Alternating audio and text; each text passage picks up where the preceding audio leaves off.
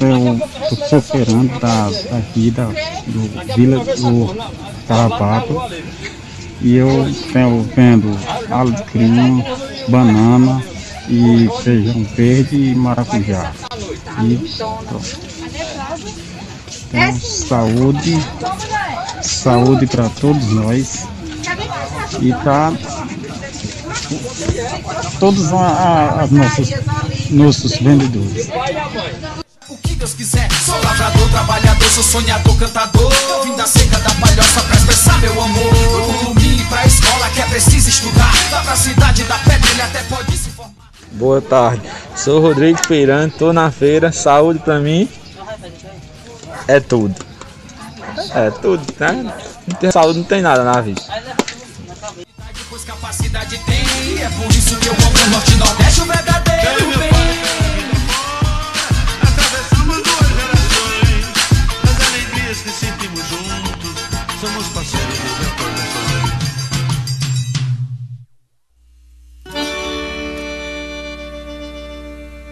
O SUS é meu, também é seu. O SUS é nosso. O SUS é do Brasil. O SUS é povo, como a festa de São João. No SUS ninguém mete a mão. Vamos embora, meu povo, que é a hora de lutar. Quando tomar um remédio ou quando se alimente, sinta a presença do SUS, até no seu detergente. Na vigilância ou pesquisa, no controle da Anvisa, na vacina e a produção do nosso medicamento, SUS é quase 100% saúde e educação.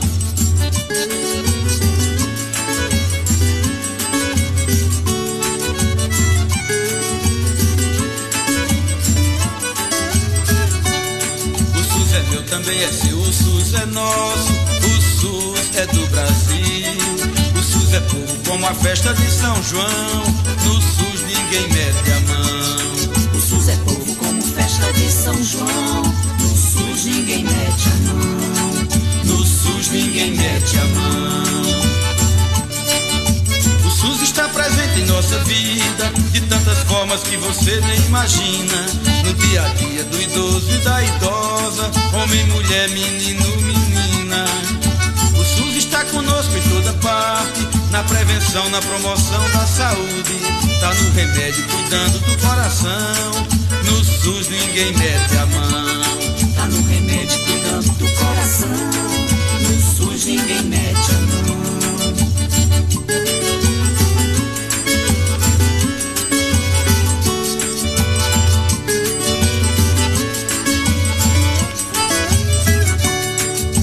É meu, também é seu, o SUS é nosso, o SUS é do Brasil. O SUS é povo como festa de São João, no SUS ninguém mete a mão. O SUS é meu, também é seu. O SUS é nosso. O SUS é do Brasil. O SUS é povo como festa de São João. No SUS ninguém mete a mão. O SUS é povo como festa de São João, no SUS ninguém mete a mão. Ninguém mete a mão. Atenção população do sítio Carrapato e região. Prepare-se para conhecer, conferir e aproveitar as super ofertas da FEPROAF. Feira dos Produtores e Agricultores do Sítio Carrapato. Neste sábado, a partir das 16 horas. FEPROAF com muitas variedades: frutas, verduras da melhor qualidade, plantas, artesanatos, comidas típicas e muito mais. Feira dos Produtores e Agricultores do Sítio Carrapato. Na Avenida Hermes Paraíba, em frente comunidade do Sítio Carrapato. Todos os feirantes estarão seguindo as normas de prevenção contra a Covid-19. Com álcool e máscaras. É importante que mantenha os cuidados com o uso de máscara e respeitando o distanciamento. Feira dos Produtores e Agricultores do Sítio Carrapato. Venha conhecer, conferir e aproveitar. neste sábado a partir das 16 horas. Apoio Prefeitura Municipal do Crato, Secretaria de Desenvolvimento Agrário e Recursos Hídricos, Ematece, Sindicato dos Trabalhadores Rurais, FEPAF, Feira de Produtos da Agricultura Familiar e Sesc Crato.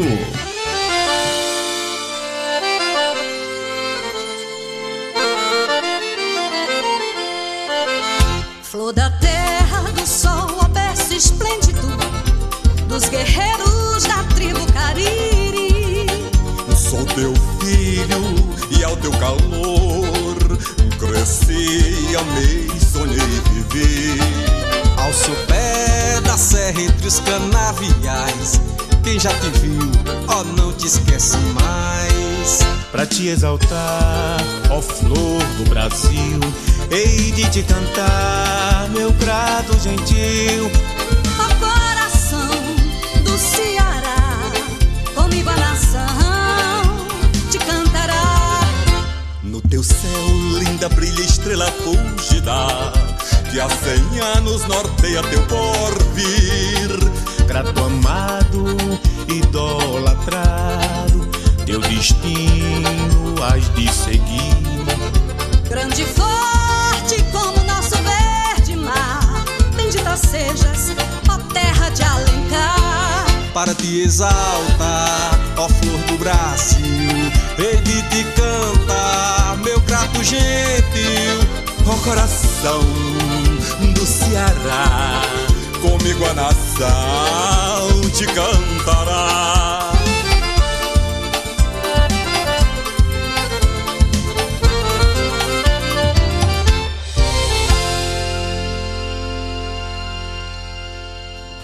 Oi, Sara. Oi, Isabelle. Vai começar o programa Minuto Mais Saúde, da Rádio Literária Carrapato. Eu vou ficar ligadinha aí.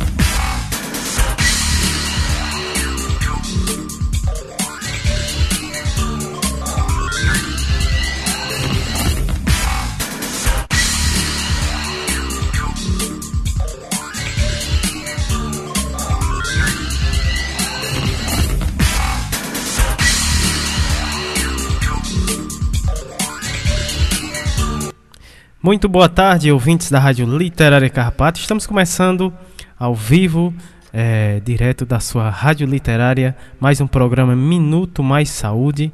E esse é, é o programa do mês de setembro, né? Primeiro programa no mês de setembro. E temos temática nova, né? Aqui uh, no nosso programa. O tema do mês de setembro: esperançar, vida, autonomia. Uh, autonom, autonomia, né? democracia e os ensinamentos de Paulo Freire. Uh, também saudando né, os nossos ouvintes aqui da nossa querida comunidade, também os feirantes. Né? Hoje é dia de Feira do Carrapato, o pessoal já está se organizando para logo mais às 16 horas dar início, né?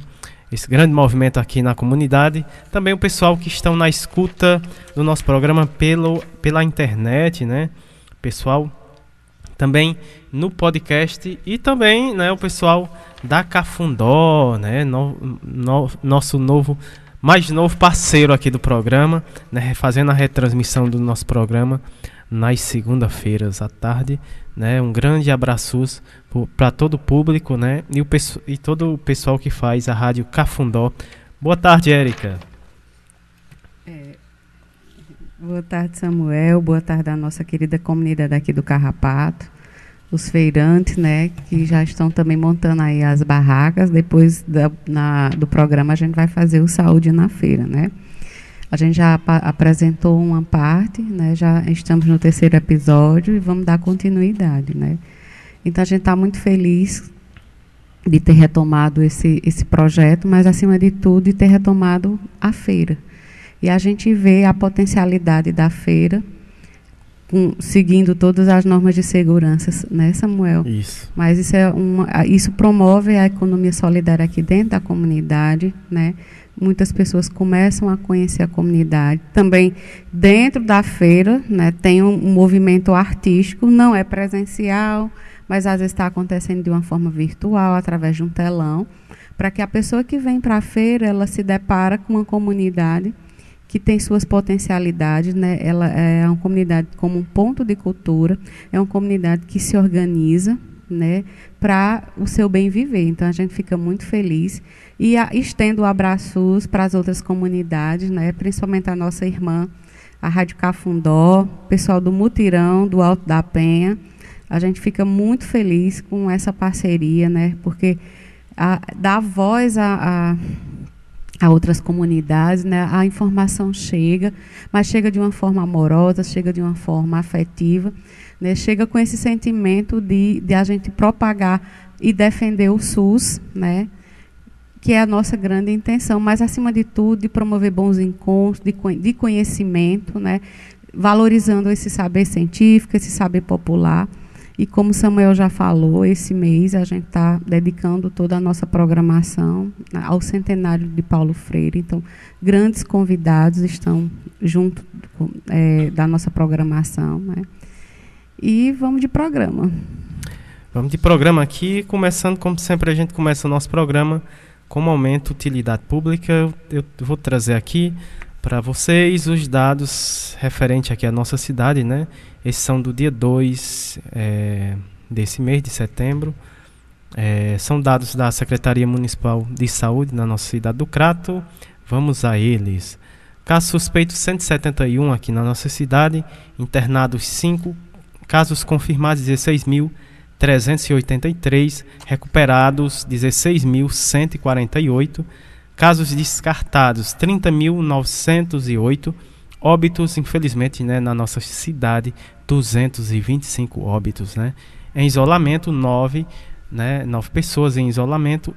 Total de notificação aqui na nossa cidade, 47.462, né? É importante sempre estar é, tá re reforçando, né, os cuidados que devemos ter, né, Uh, apesar de termos aqui na nossa cidade um, um avanço bem significativo é, é, e da a vacina, gente, e a né, gente está vendo aqui, é sim, Samuel, a gente está vendo aqui é, a, a, só pelos esses dados né, que a gente vem apresentando nesses últimos 15 dias, né, é, os, o número de óbito não teve aumento, né, então não houve nenhum caso nesses últimos 15 dias.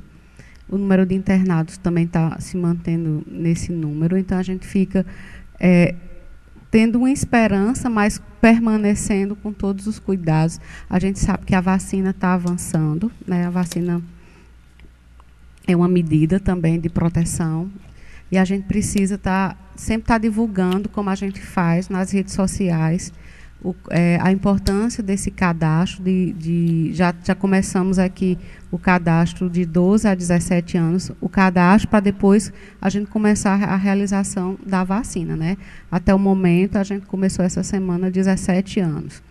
Então, a gente é, div, vem divulgando né, através do Instagram da Secretaria de Saúde, através das redes sociais, através da própria rádio.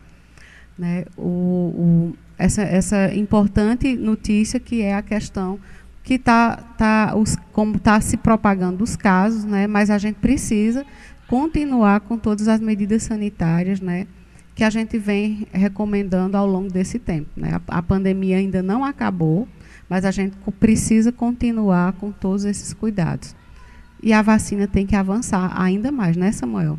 É, exatamente, né? É, Uh, no nosso país a gente vive é, esse caso alarmante né, da, da variante Delta. Então, por conta dessa propagação né, no, no Brasil, se tem essa, essa, essa preocupação né, em, em, em se ter um avanço bem significativo, né, e para conter isso, a gente tem que manter é, os cuidados, o uso da máscara é imprescindível, né, o distanciamento, o uso de álcool em gel, né, é, tudo isso são medidas né, que a gente vem mantendo há um bom tempo, mas que é importante a gente seguir nesses cuidados, não é isso, Érico? É sim. E agora vamos de programação do, de hoje? Vamos falar dos nossos convidados de hoje. Hoje temos, mais uma vez, na participação, desde que já faz parte aqui do nosso programa, que é o professor Itamar Lages, grande é, colaborador né, aqui no nosso programa. Ele vai estar no primeiro bloco, Atualidades e Pandemia. Também vamos ter a participação da Aida Alves. Né? Uh, ainda no, no, primeiro bloco também vamos ter a participação da Luciana Pereira de Souza. No segundo bloco, Saúde, Bem-Estar e Educação, vamos ter a participação dela, é mais uma vez aqui no nosso programa, já faz parte do programa, a Etna Thaís. Também no segundo bloco, a participação também da Flávia Mendonça. Né? No terceiro bloco, Momento Arte, Cultura, Prosa e o projeto RHS e também o projeto Nordestinados a Ler, né, que está conosco quinzenalmente. Mas hoje é, é hoje, RHS. Hoje é, é, o projeto Prosa RHS, né? Vamos ter é, novamente a Emília Alves de Souza, né, é, falando, falando sobre a, car a carta a Paulo Freire, né? Esperançar é preciso, né? Esses são os nossos convidados de, do nosso programa de hoje. Vamos de abraços, né, Erika? Agora? Vamos sim, né? E a gente faz aquele carinhoso e afetuoso abraços para a nossa querida Patrícia Silva, do, da rede Grande abraços, Patrícia. Está né? na escuta. Pessoal do, da ANEPS, Movimento SUS na Rua, professor Ricardo Cecim, a professora é, Vanderleia Puga, Lohane Solano, Graça Portela, da Fiocruz Rio de Janeiro, a nossa querida Rádio Paulo Freire, né, da Universidade Federal do Pernambuco, que em breve vai estar um projeto paralelo aqui conosco. Né, aguardem, temos novidades. O professor Sérgio Aragaki, Margarida Pereira, o doutor Olivandro, lá da, da, da UBS Mutirão de Cajazeiras, Jaqueline Abrantes, Paula Érica, professor Alcindo Ferla, Ney Vital, né, jornalista lá da rádio do programa Asa Branca, é, todo o pessoal, os agentes comunitários de saúde da, da, equipe do Mutirão, Sandro Nora, Adinalda, Cátia, Gisele, Cícero, sempre coladinho aqui conosco, a Daiane, dona do Carpe, Gorete, né, Meire Ciomara, lá de Natal, e todos os que nos escutam aqui no, na nossa comunidade e pela, pela rede. Vamos dar início aqui ao nosso programa, como sempre a gente traz, antes do programa, trazemos música uh, e essa música né, é, vai ser o tema né, do programa, dos programas do mês de setembro, não é isso, Érica? É sim. Vamos ouvir essa linda música.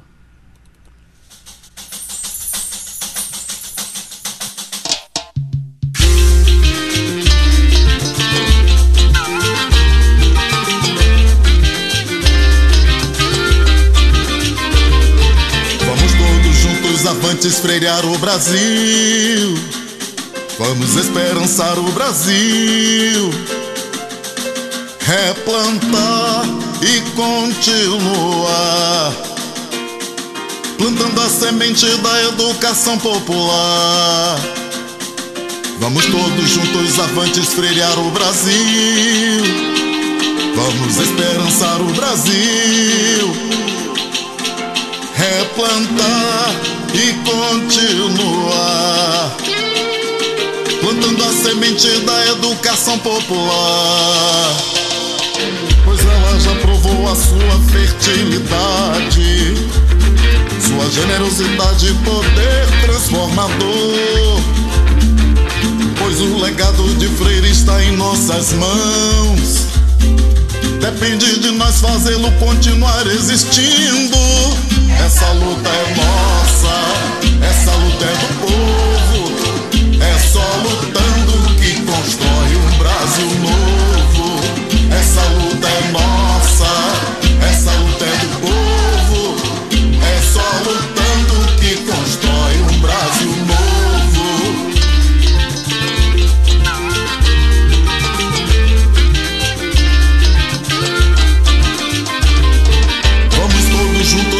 gente freiriar o Brasil. Vamos esperançar o Brasil. Replantar e continuar. Plantando a semente da educação popular. Pois ela já provou a sua fertilidade. Sua generosidade e poder transformador. Legado de Freire está em nossas mãos. Depende de nós fazê-lo continuar existindo. Essa luta é nossa, essa luta é do povo. É só lutando que constrói um Brasil novo.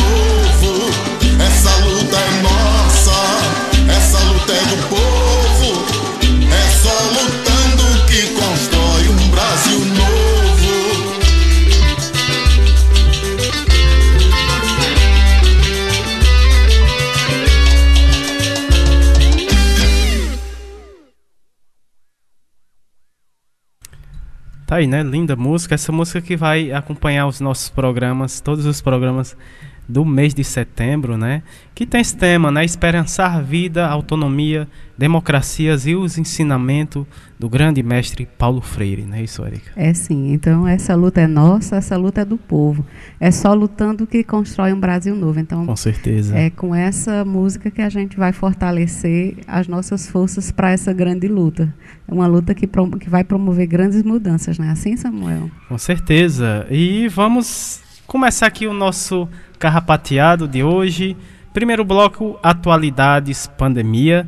Vamos ter a participação mais uma vez, né, nosso querido professor Itamar Lages, ele que é professor da Universidade de Pernambuco, conselheiro do Centro Brasileiro de Estudos de Saúde, né, lá da cidade de Recife. O tema da fala do Itamar, Paulo Freire, o pedagogo da esperança. Então seja muito bem-vindo aqui ao nosso programa, professor Itamar Lages. Muito boa tarde. Boa tarde deste sábado 4 de setembro para todas as pessoas que assistem à rádio literária Carrapato, que assistem especificamente neste horário o programa Minuto Mais Saúde. Boa tarde.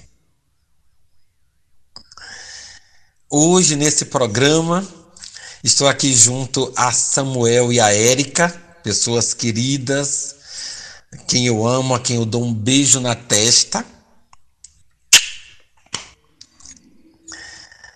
Junto também a vocês.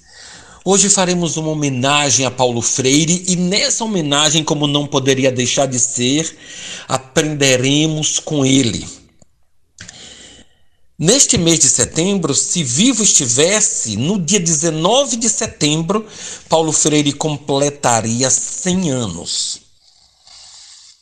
Vivo, fisicamente, ele não está, mas desde o dia 2 de maio de 1997, Paulo Freire começou o seu processo não material de ancestralização.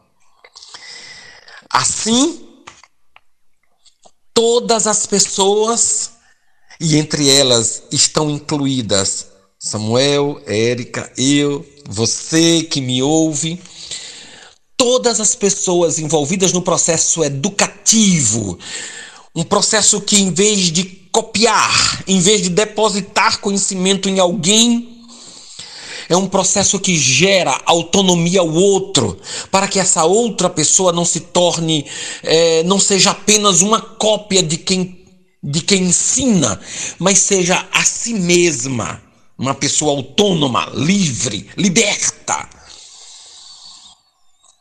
Todas essas pessoas que ensinam dessa maneira, ou procuram ensinar dessa maneira, se sentem e tomam Paulo Freire como o seu ancestral. Se sentem filhas e filhos de Paulo Freire. E como nós iremos começar a falar um pouco sobre Paulo Freire, o pedagogo da esperança, o professor da esperança. Deixem-me lhes mostrar essa música lindíssima de Anabela e Edu de Maria. Música que está disponível na plataforma digital do YouTube.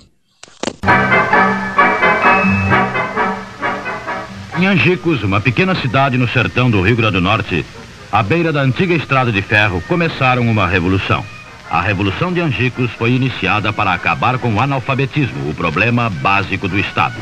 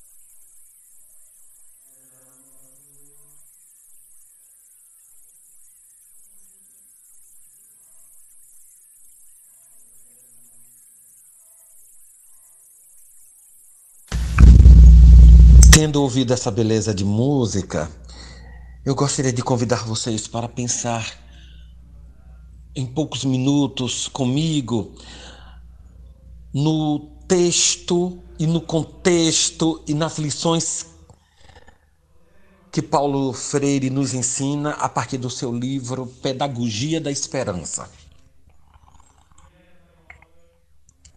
Esse livro foi lançado por Paulo Freire em 1992.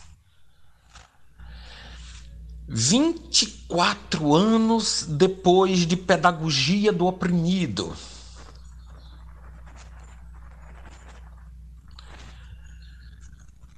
Quando ele lançou o livro Pedagogia do Oprimido, que continua atual, que continua uma novidade, Paulo Freire estava preocupado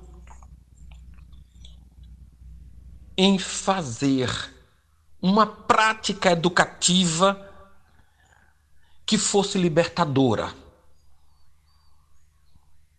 Então, se tratava então de libertar as pessoas daquelas cercas terríveis e invisíveis da ignorância.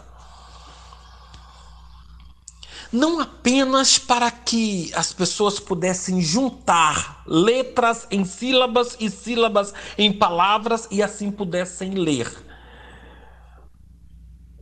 Mas deveria ser muito mais do que isso. As pessoas deveriam ler o mundo, entender que esse mundo estava dividido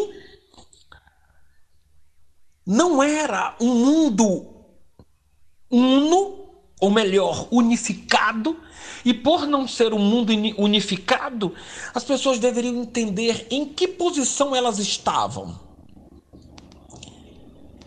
E para Paulo Freire, isso era central. E essa centralidade poderia ser feita de maneira integral. Ou seja, ao aprender os códigos gramaticais, as pessoas poderiam imediatamente ir fazendo a leitura do mundo e entendendo que nesse mundo dividido entre outras coisas pela classe social em que classe aquelas pessoas estavam. E que a ausência ou dificuldade de acesso a certos bens para lhes satisfazer as necessidades não era uma imposição de Deus. Não era Deus que queria que as pessoas não tivessem comida. Não era Deus que não queria que as pessoas não tivessem escola, assistência, saúde. Não era Deus que queria que as pessoas fossem oprimidas para depois alcançar o céu. Não, não era. Essa opressão era fruto de, da ação de outros seres humanos, os capitalistas, os exploradores, os opressores que queriam, sobretudo, manter a classe trabalhadora subjugada, humilhada, inclusive emocionalmente, fazer um trabalhador se sentir feio, fazer uma trabalhadora se sentir feia, fazer uma pessoa da classe trabalhadora é, sentir que a sua espiritualidade é, era algo demoníaca tudo isso era objeto silencioso da ação dos capitalistas que queriam o pobre cada vez mais pobre para ser explorado. E nunca aprender, por exemplo, a palavra direito. Pois é. E aí eu convido vocês, recomendo, na verdade, para assistir um documentário que está disponível gratuitamente na plataforma do YouTube, um documentário chamado 40 Horas de Memória, produzido pela Universidade Federal Rural do Semiárido, a UFERSA. Documentário esse publicado em 2016. Olha, tem cenas lindas da primeira experiência promovida por Paulo Freire e sua equipe lá em Angicos, município do Sertão Central do Rio Grande do Norte. Eu destaco, por exemplo, três depoimentos. Um de Maria Eneide, que na época era uma criança e ia para a escola junto com seu pai, e ambos aprenderam a ler. Pelos depoimentos dessa pessoa, Maria Neide, que já aparece adulta, mas na época de Paulo Freire era uma criança, Maria Neide termina, obviamente, por motivos que nós entendemos, se desenvolvendo mais do que o pai.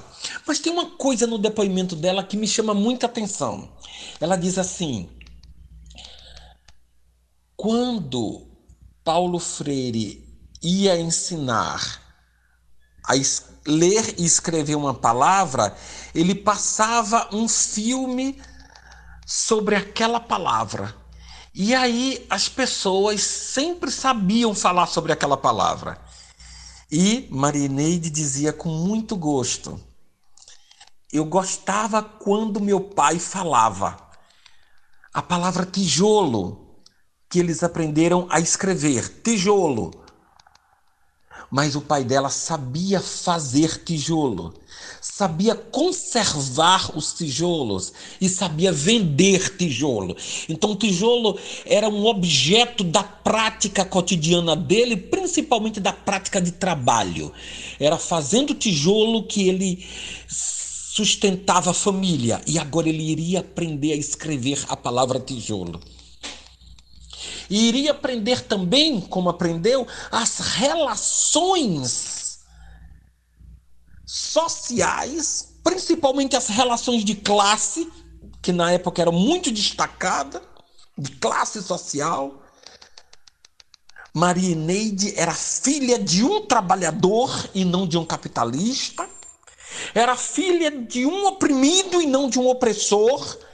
E agora ela e o pai em situação sendo oprim pessoas oprimidas estavam a caminho do processo de libertação. Um depoimento desse é muito lindo. A emoção me faz de dizer que isso sim, isso é de Deus. Não é verdade? Outro depoimento muito lindo, muito lindo mesmo. Eu disse que mencionar três pessoas, mas me permita mencionar quatro. O depoimento do senhor Manuel e o depoimento do senhor Francisco Evaristo. O senhor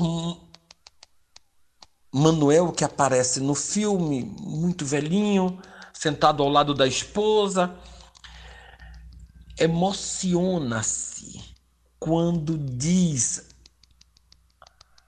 na entrevista que aprendeu a escrever o próprio nome. Lágrimas chegam nos olhos daquele velho. Ele leva as mãos aos olhos para enxugar as lágrimas de emoção. O senhor Francisco Evaristo é mais objetivo e diz: em 11 dias eu aprendi a escrever meu nome. Prestem atenção, que coisa libertadora. Emoção também entre todos é o depoimento da senhora Luísa Andrade, que leva as mãos aos olhos para enxugar as lágrimas, que pede desculpa pelo choro, emocionando-se ao lembrar de que aprendeu a escrever o nome da mãe. Eu aprendi a escrever o nome da minha mãe. Um processo como esse é libertador. Um processo como esse, por si só, a gente entende o porquê Paulo Freire, muitos anos depois dessa experiência, essa experiência acontece em 1963, e o livro Pedagogia da Esperança foi escrito em 1992, porque ele tinha autoridade para escrever aquele livro, Pedagogia da Esperança, que ainda hoje está disponível, ainda hoje pode ser adquirido. Na verdade, ele escreveu a Pedagogia da Esperança e eu digo para vocês que ele foi um porta-voz daquela primeira turma, primeiríssima turma do projeto 40 Horas de Angicos, onde as pessoas aprenderam a ler e assim começaram a se libertar. O senhor Manuel, por exemplo, tem uma fala dele que é muito intrigante, muito provocativa. Ele diz assim explicitamente: a pessoa que não sabe ler é um jumento. Ou seja, uma pessoa sem leitura, oprimida, não é humano. Então, a pedagogia de Paulo Freire conduz à esperança porque conduz à humanização, usando as palavras do senhor Manuel.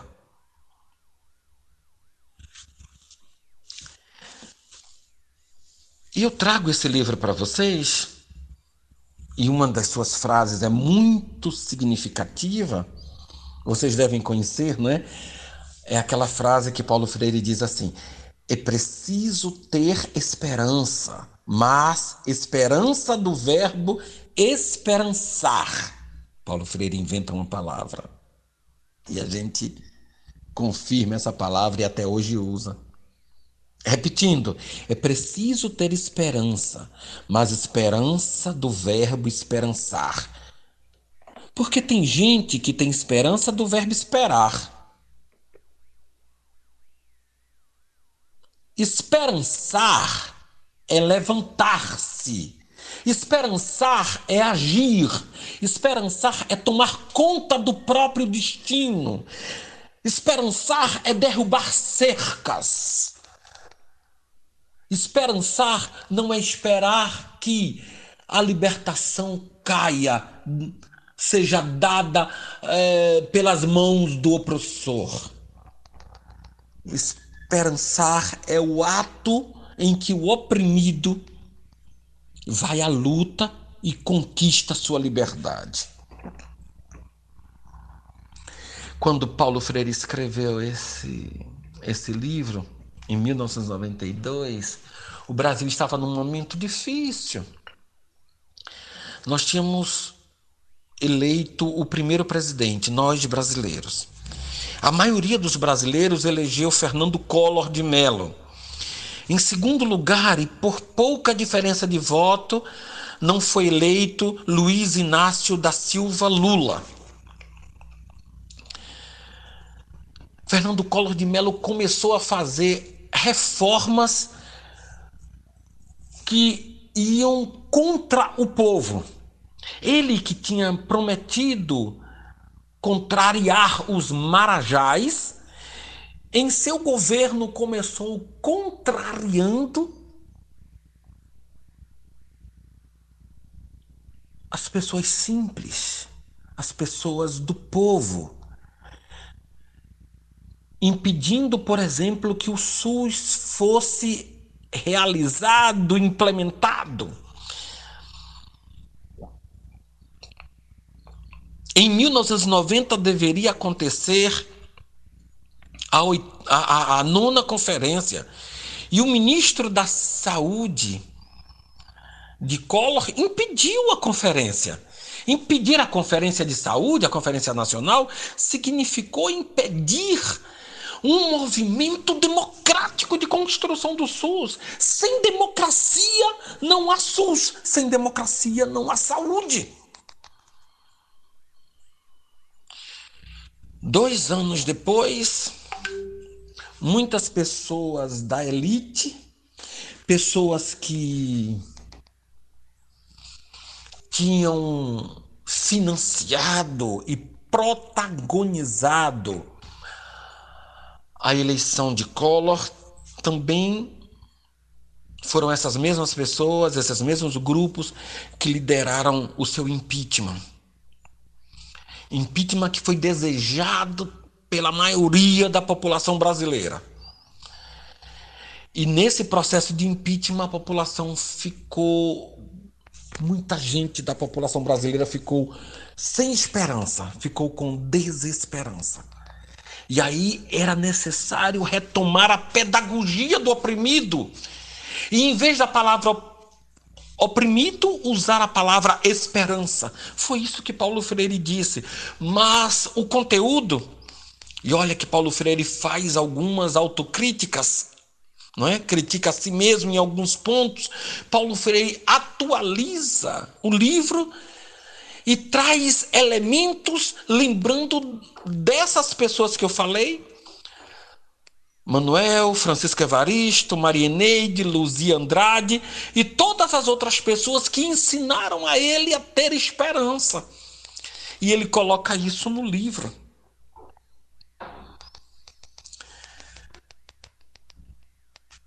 Paulo Freire diz nesse livro, Pedagogia da Esperança, que é correto, corretíssimo reconhecer as condições objetivas de desesperança. Por exemplo, quando você está muito doente, quando você perde um ente querido, não é? As quase 600 mil pessoas que morreram de Covid, por exemplo, que estão sabendo hoje que essa morte é, seria evitada caso tivesse as vacinas tivessem chegado no, no, tempo certo, caso o governo federal tivesse investido no tempo certo. Então, as pessoas que perderam seus familiares têm uma dor irreparável. E possivelmente tem um motivo para ter desesperança. E é contra a desesperança que Paulo Freire prega. É preciso ter esperança. E fala especialmente para pessoas como nós, que estamos no processo educativo, que tem a responsabilidade de educar. E educando os outros também se educa. Também se educa. E essas pessoas, ao se educarem, devem produzir acender a chama da esperança. Paulo Freire vai dizer, com todas as letras, todas as letras, que a esperança é um sentimento inerente ao ser humano. Por isso a gente só precisa provocar essa esperança e ela vai ser acesa.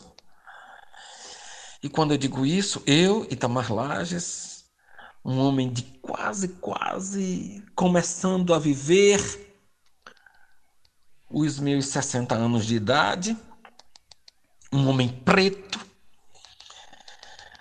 descendente de pessoas que vieram da África, uma dessas muitas pessoas pretas que não sabe quem foi o seu os seus. Não sabe direito quem foi seus avós.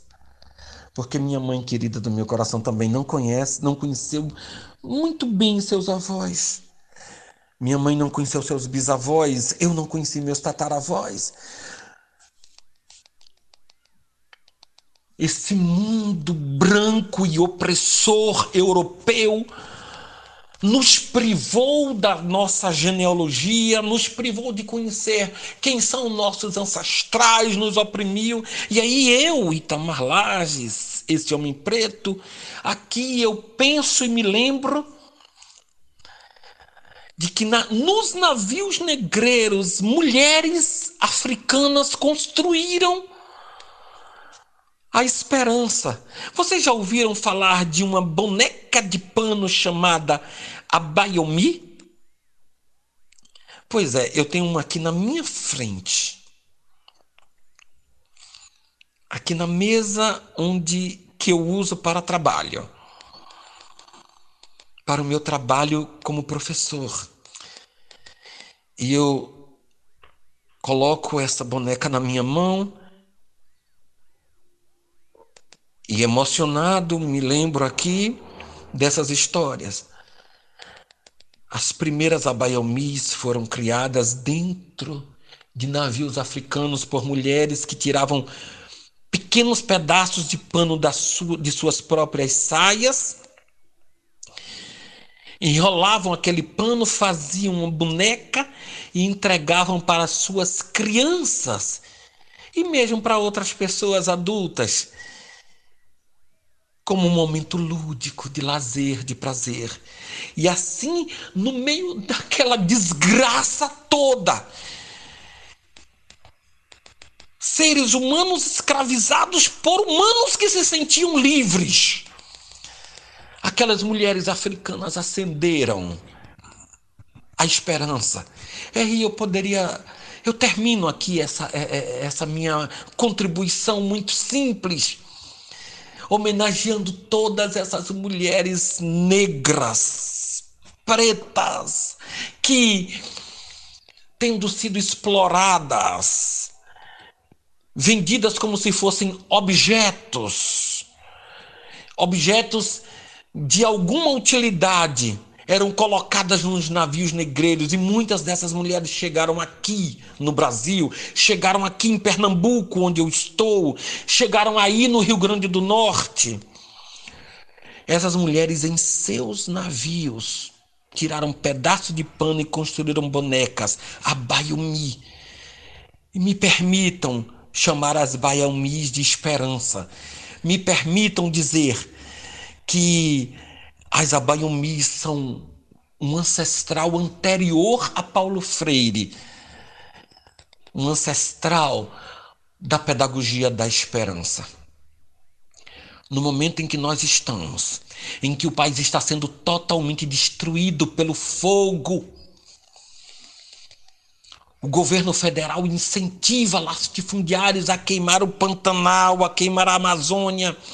Os poucos direitos dos trabalhadores e trabalhadoras são destruídos. O SUS fica no limite de atender pessoas apenas com Covid. A insegurança, o medo, o, o preço dos alimentos. Quem fez feira em agosto sabe quantos alimentos aumentaram de preço, o gás de cozinha tudo isso nos dá motivos para desesperança. Mas é nesse momento que Paulo Freire nos renova, nós aprendemos com o mestre a pedagogia da esperança. E me permitam encerrar minhas palavras convidando a querida Flávia Vencelau para que ela cante para nós a canção da esperança. Um beijo na testa de cada pessoa.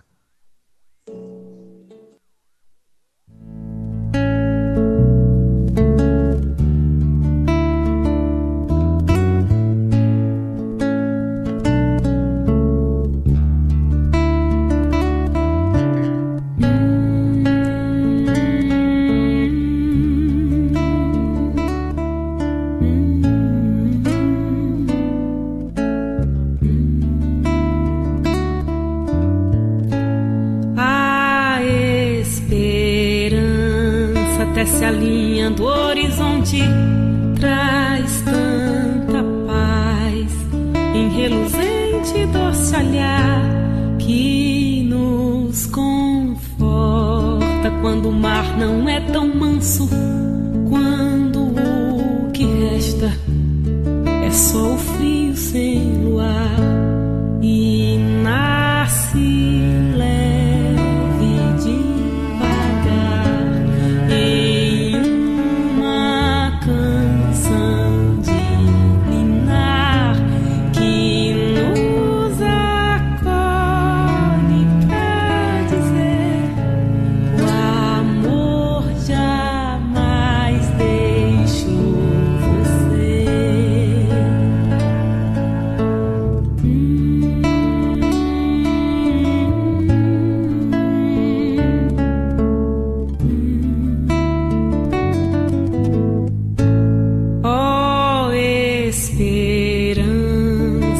para sempre, sempre viva. Te ofereço a minha casa para morar nos meus sentidos. Quero ter os teus conselhos na minha voz. Eu quero sempre ir te encontrar se algum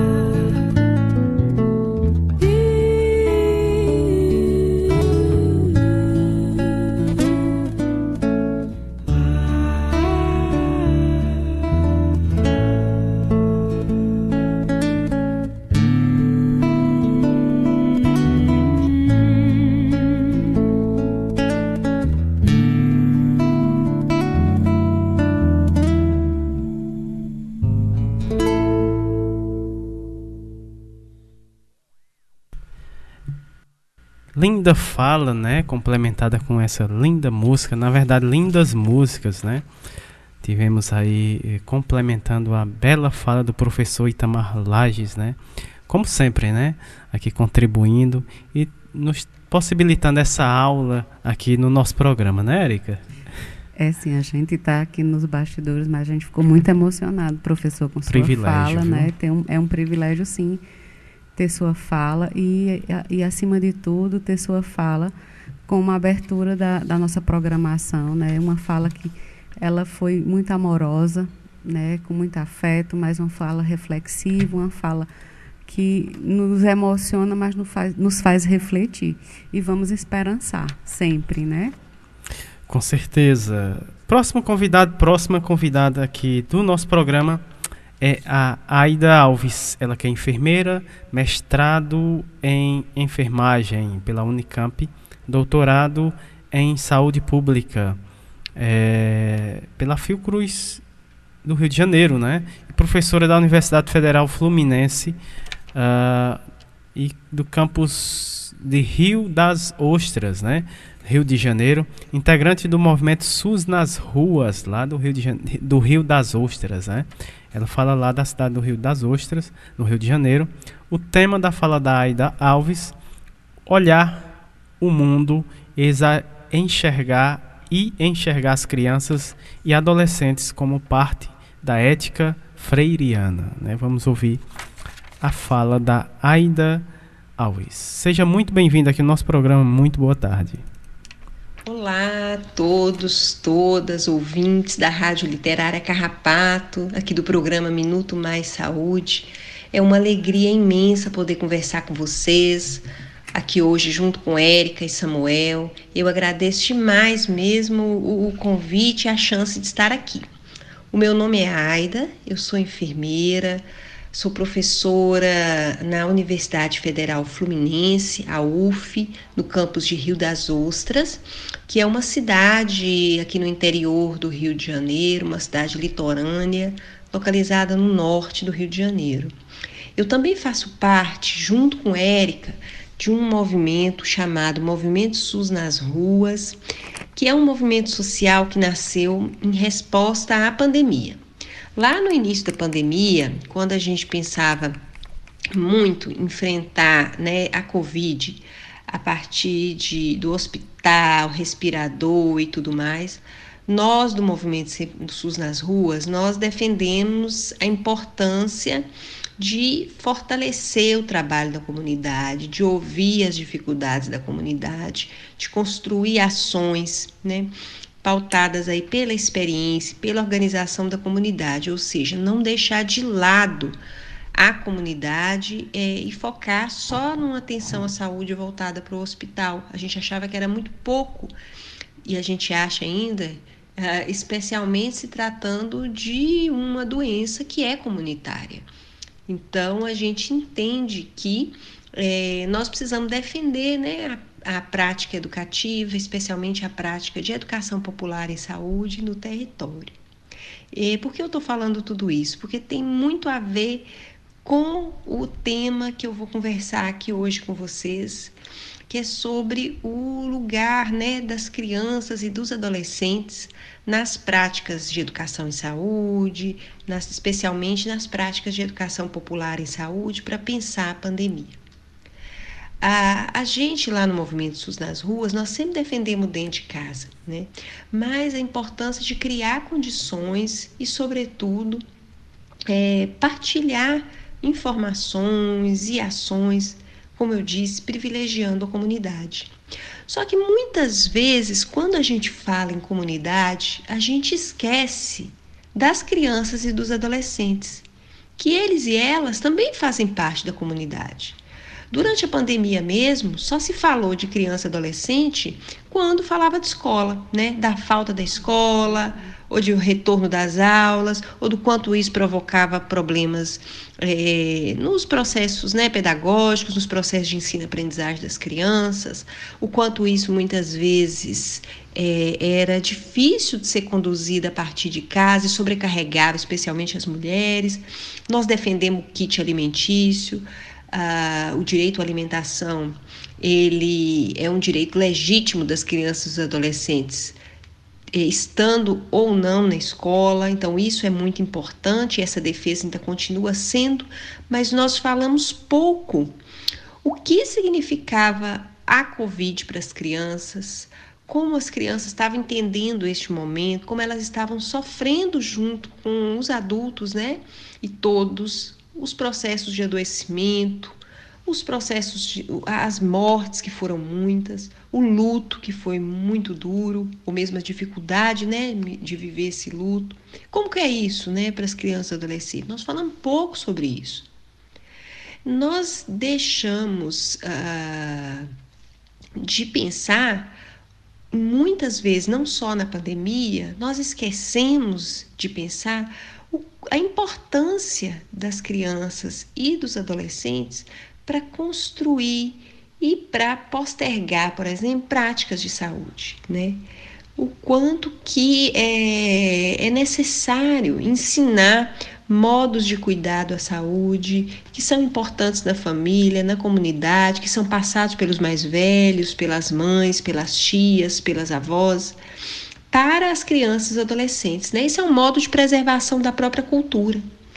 É, e esse é um modo também de pensar e de reconhecer o lugar das crianças e dos adolescentes como seres de cultura, como seres de saber e como seres né, de educação, inclusive ah, importantes para as práticas de educação e saúde. Então eu venho aqui hoje nesse programa, né, como parte aí da comemoração da vida e da obra de Paulo Freire, neste ano que nós estamos falando sobre o centenário do nascimento dele, dizer que nós não podemos deixar as crianças e adolescentes de fora, né, deste projeto de esperançar, que é uma palavra muito freiriana, né? Esperançar, que é a esperança como um verbo de ação e não aquela esperança, aquela espera, né, passiva, mas esperançar na defesa da vida, na defesa da autonomia é, e na defesa da própria democracia a partir do Paulo Freire. De fato, a infância, a adolescência, ela não ocupou assim um lugar central na obra do Paulo Freire.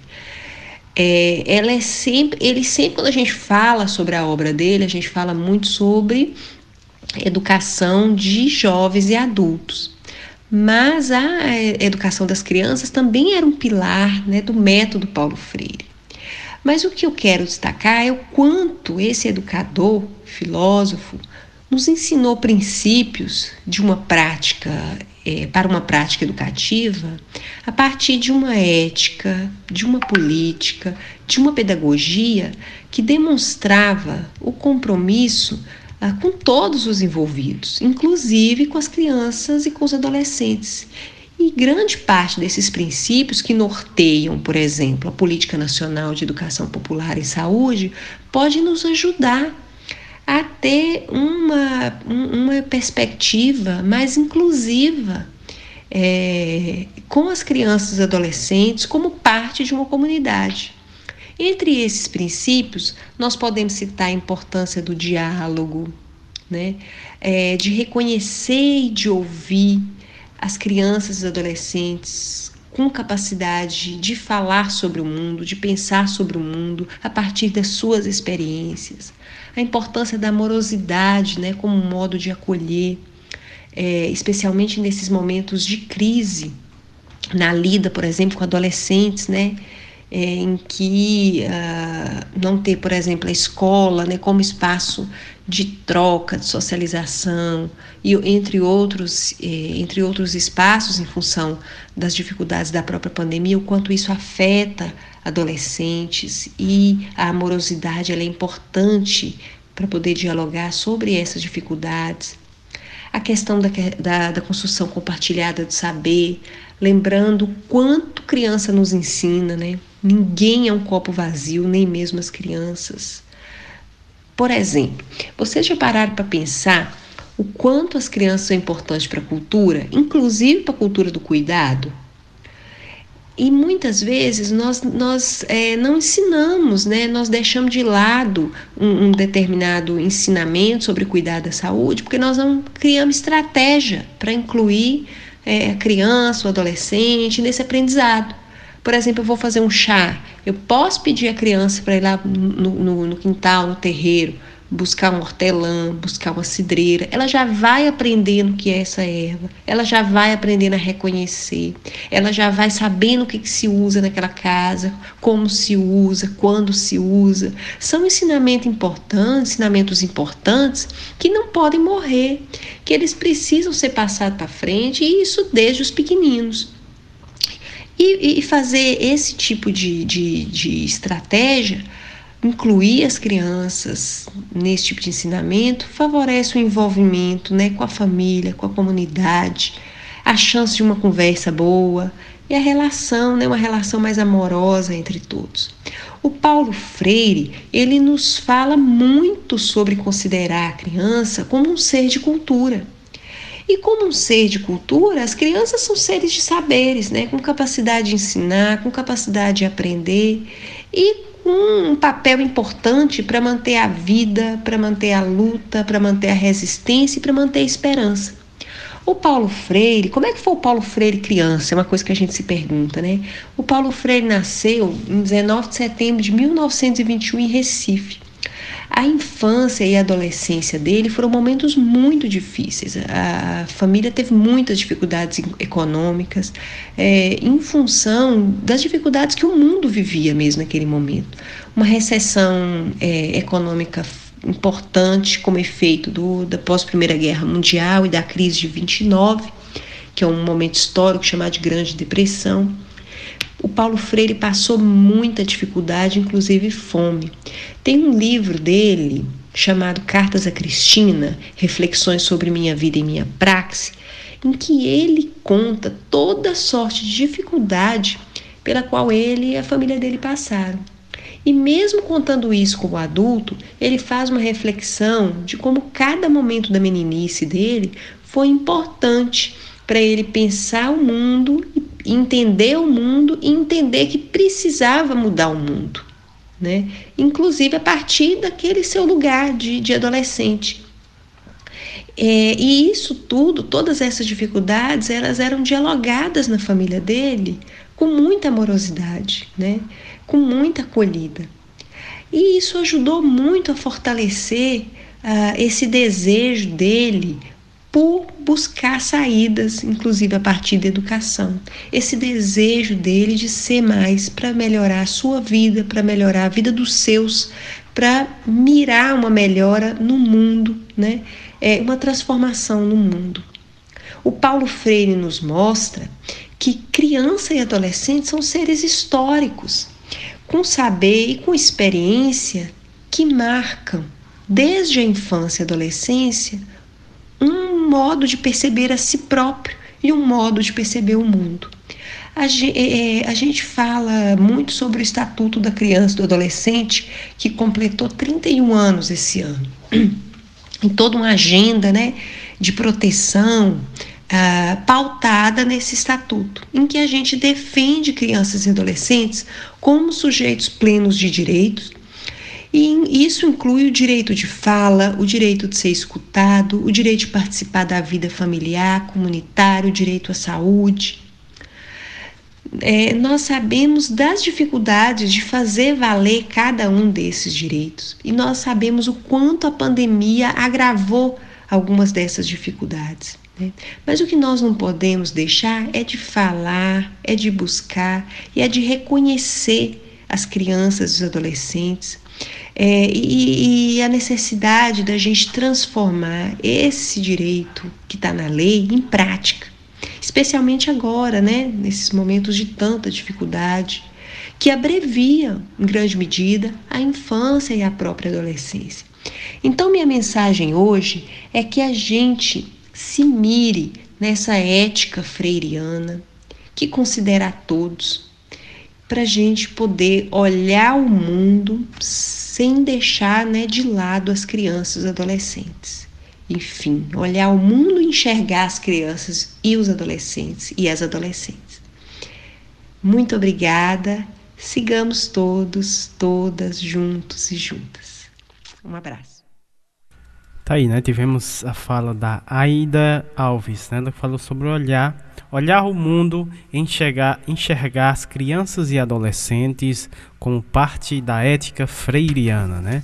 Belas palavras da Aida Alves. Dando continuidade aqui ao nosso programa, vamos é, ter a participação da Luciana Pereira de Souza. Ela que é licenciada em História, especialista em Economia Solidária pela UFT, né? Universidade Federal de Tocantins. Também diretora presidente da Com Saúde, Comunidade de Saúde, Desenvolvimento e Educação. Também é residente né, é, na cidade de Porto Nacional, lá em Tocantins. Né? O tema da fala da Luciana, organização, a organização comunitária e a esperança contra a insegurança alimentar. Uh, agora vamos ouvir a fala da Luciana Pereira. Então, seja bem-vinda aqui ao nosso programa. Muito boa tarde, Luciana. Agradeço o, mais uma vez estar nesse espaço né, de construção de uma consciência crítica né, e de entendimento da, da realidade. Né, e também comemorar, falar de Paulo Freire é falar da, de organização comunitária, de organização popular. É, lendo esse texto do, de Leno Andrade, do Cebi da Paraíba, que ele coloca o seguinte: a resiliência floresceu em esperança, o substantivo deu lugar ao verbo. Conjugar esperançar colocou-me em movimento. Saí da caverna, vejo o brilho do sol, a liberdade despertou no horizonte liberdade compromisso com vida, liberdade responsabilidade com a história, liberdade defesa da dignidade humana, liberdade do direito de ter direitos, liberdade para cultivar o amor e viver em paz. O sonho não é só meu. O casulo não pode prender uma nação. A força da vida é maior que a caverna. Chegará o tempo de alcançar a utopia. ainda que esta permaneça no horizonte, nada poderá deter a primavera. É, falando de organização popular, de organização comunitária, é, queria colocar que a organização comunitária ela é um importante instrumento de combate à insegurança alimentar. O que, que é insegurança alimentar? É quando a pessoa não tem comida, não tem alimentação e não tem assim como que ele consegue essa alimentação, né? ele está passando fome. Então isso é que nós chamamos de insegurança alimentar. E é importante a gente colocar também que o Brasil ele é um país que tem insegurança alimentar, né? E geralmente é todo o país, em todas as regiões, nós temos pessoas que passam por insegurança alimentar. E avaliando o mapa da fome, né, de acordo com o inquérito da Rede Pensan, que foi publicado em 2020, nós vimos que regi as regiões é norte e nordeste são as regiões que, que mais passam por insegurança alimentar, sendo que a região norte ela configura em primeiro lugar no mapa da insegurança alimentar. A outra coisa que nós precisamos saber é que a, a fome no, no Brasil ela é orquestrada. Ela tem um projeto de nação que nega que o Brasil não tem insegurança alimentar. E, e é por isso que quando coloco que a, a organização comunitária ela é importante nesse combate à fome, é porque é dentro da organização comunitária que você se organiza, faz, faz um trabalho de autogestão, um trabalho coletivo e, e aprende a contextualizar a realidade local, né? E a gente saber que o, o nosso fato não é isolado. E é na, no trabalho em equipe, no trabalho coletivo, é que nós temos força de ir em busca dos nossos direitos e cumprir com os nossos deveres, né? E assim, dentro desse desse contexto de, de combater a fome, é, eu queria apresentar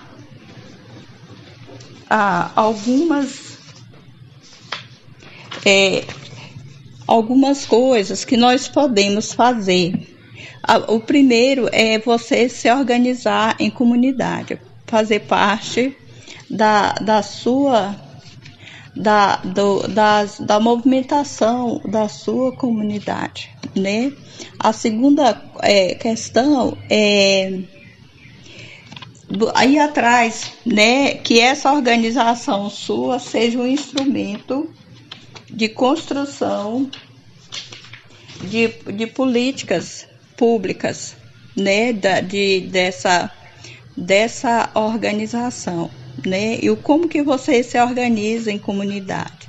São nos coletivos, né, tem os coletivos de mulheres, a juventude, os moradores, nós sabemos que no, nas comunidades que a gente mora ap apresenta N problemas, né? Por exemplo, a falta de saneamento básico. Muitas vezes nós moramos em terrenos que não são legalizados pelas prefeituras. É, é claro, nós podemos fazer também hortas comunitárias, podemos fazer, é, fazer quintais produtivos. Né? Então, tudo isso é um instrumento de organização da classe trabalhadora, da família. E nós podemos também fazer as feiras de economia solidária, né? que são instrumento de, de combate à, à fome. Né? E a outra coisa também que, que é importante é nós sabermos né, em quem vamos aplicar o nosso voto. O nosso voto, ele representa uma esperança, né? é o, é o, é o que nós temos para de, de, da nossa defesa, né, de saber escolher né, o, os nossos representantes e saber é saber se aquela pessoa que nós estamos escolhendo ela representa a, algo que vai ajudar, contribuir na nossa luta comunitária. Então, o nosso voto, ele é importante e ele é a esperança que nós temos de, de saber mudar a realidade da, da, da, da nação, a realidade da comunidade em que nós vivemos, né? Então isso também nós podemos discutir isso no, nas nossas rodas de conversa, nas nossas, na nossa comunidade. E o outro fator também é traçar que objetivo nós queremos, né? Os objetivos que são traçados para nós é, é o que nós queremos, ou nós vamos traçar os nossos objetivos né, dentro das nossas necessidades, dentro da, do nosso entendimento de mundo, né? É uma coisa assim que é muito preciosa é você aprender a ler a sua realidade, né? Saber entender que o fato que acontece aqui na sua comunidade, ele não é um fato isolado. Ele está presente em todas as partes do, do Brasil, né? E a fome, ela não é um fato isolado, né? E, e, e nossa esperança é a nossa organização comunitária, né? Junto com outras comunidades, junto com outras pessoas, formar essa rede, né? Então fica aqui o, o, o, o que eu gostaria de colocar aqui a, a nossa rede de, de solidariedade ela começa em nós, com aquilo que nós pensamos, né? E a nossa contribuição, né? Então fica aqui a nossa esperança, né? De esperançar. Quando Paulo Freire, Freire falou de esperança, significa que ele estava falando de luta, esperançar.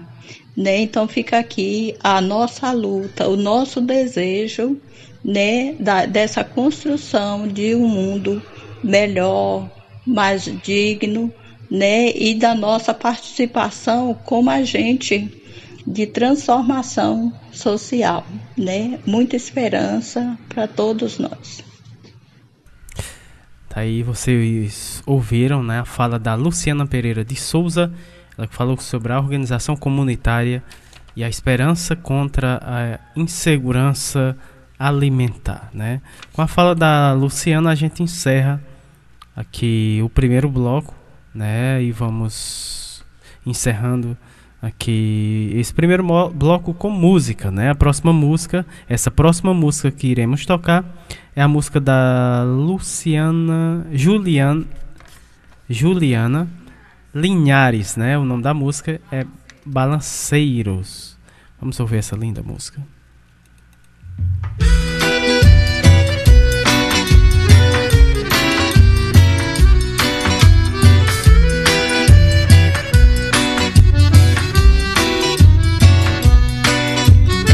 Eu não posso mudar o mundo, mas eu balanço.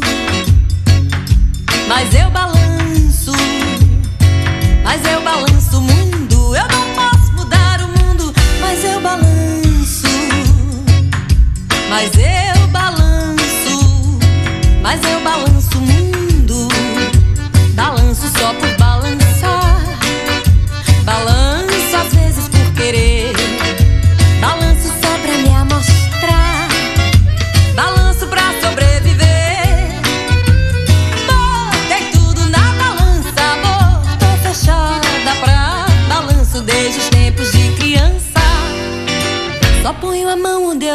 Eu não posso mudar o mundo, mas eu balanço.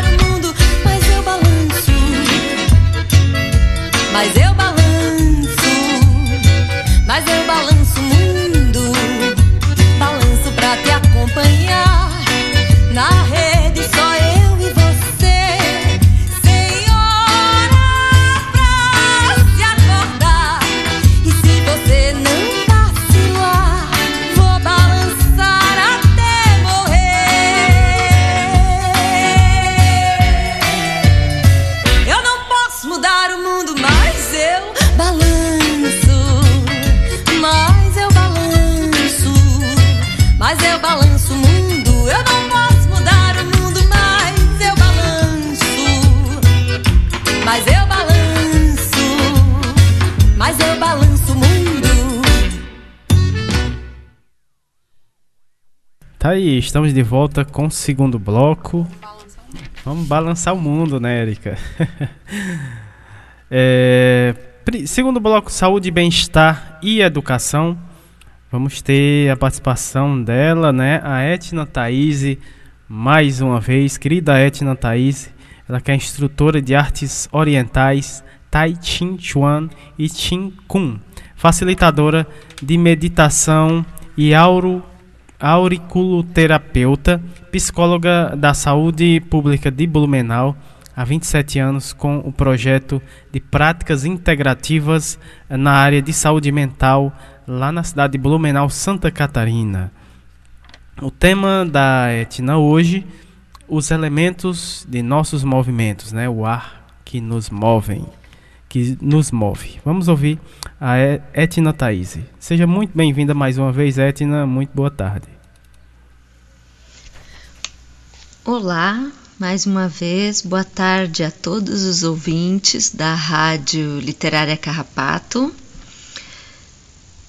né, dos nossos queridos condutores, Érica e Samuel. Vamos dar continuidade à nossa conversa que estamos tendo aí nesse segundo semestre sobre os elementos da natureza e o movimento do corpo. E Nesse encontro vamos falar sobre o elemento ar, né? Já falamos sobre a terra e a sua compatibilidade com o nosso corpo, sobre a água e agora vamos falar sobre o ar, né? E vamos nessa caminhada no sentido de dar continuidade, né? De seguir adiante no mais profundo significado do tema abordado este mês, que é esperançar, né? Mas esperançar nos olhos, no sentido, no conhecimento do nosso querido Paulo Freire, que significa exatamente isso, né? É, seguir adiante, buscar realizando, construir né, algo que seja sempre é, melhor para todos. Então, vamos conversar um pouquinho sobre esse elemento, o ar. Como identificamos o ar no cuidado da nossa existência e da nossa saúde. E para isso, eu vou pedir que vocês façam rapidamente um pequeno gesto. Independente do que vocês estejam fazendo, respirem bem profundamente e soltem o ar bem lentamente.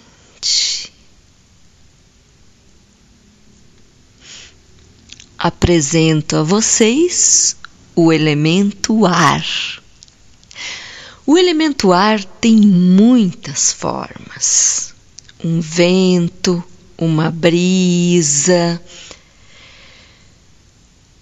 e tem uma forma que para nossa existência é fundamental. O elemento ar pode ser observado em sua forma mais visível quando observamos a nossa respiração. Através do oxigênio que nós inspiramos e alimentamos o nosso corpo, fazendo com que os músculos relaxem, o sangue circule melhor nas veias e artérias, inundando os órgãos e fazendo com que eles funcionem de uma forma adequada para sustentar a nossa existência e também colabora com os pensamentos, tornando eles mais claros e tranquilos. O ar que respiramos faz com que o nosso corpo se aqueça. Como que acontece isso? Quando respiramos, colocamos o oxigênio para dentro dos nossos pulmões, fazemos com que o sangue circule melhor. O coração bate, fazendo com que o sangue pulse pelo corpo. Essa circulação sanguínea aquece o nosso corpo. Por isso, quando estamos com uma respiração mais curta, o nariz constipado, trancado, ou alguma dificuldade para respirar, partes de nosso corpo ficam mais frias, tensas, rígidas, chegam até mesmo a ficar uma cor mais azulada, roxa. Né? A nossa mente também fica mais confusa. Temos dificuldade de nos concentrar, não dormimos direito. Muitas das nossas funções são afetadas. Até o nosso equilíbrio, a nossa sustentação sobre nosso corpo fica encontra dificuldades de se manter. Às vezes, pela falta do ar, chegamos a desmaiar, a perder os sentidos. A falta de ar provoca desequilíbrios na nossa condição física, psicológica, emocional, espiritual. Por isso, é importante prestarmos atenção na nossa respiração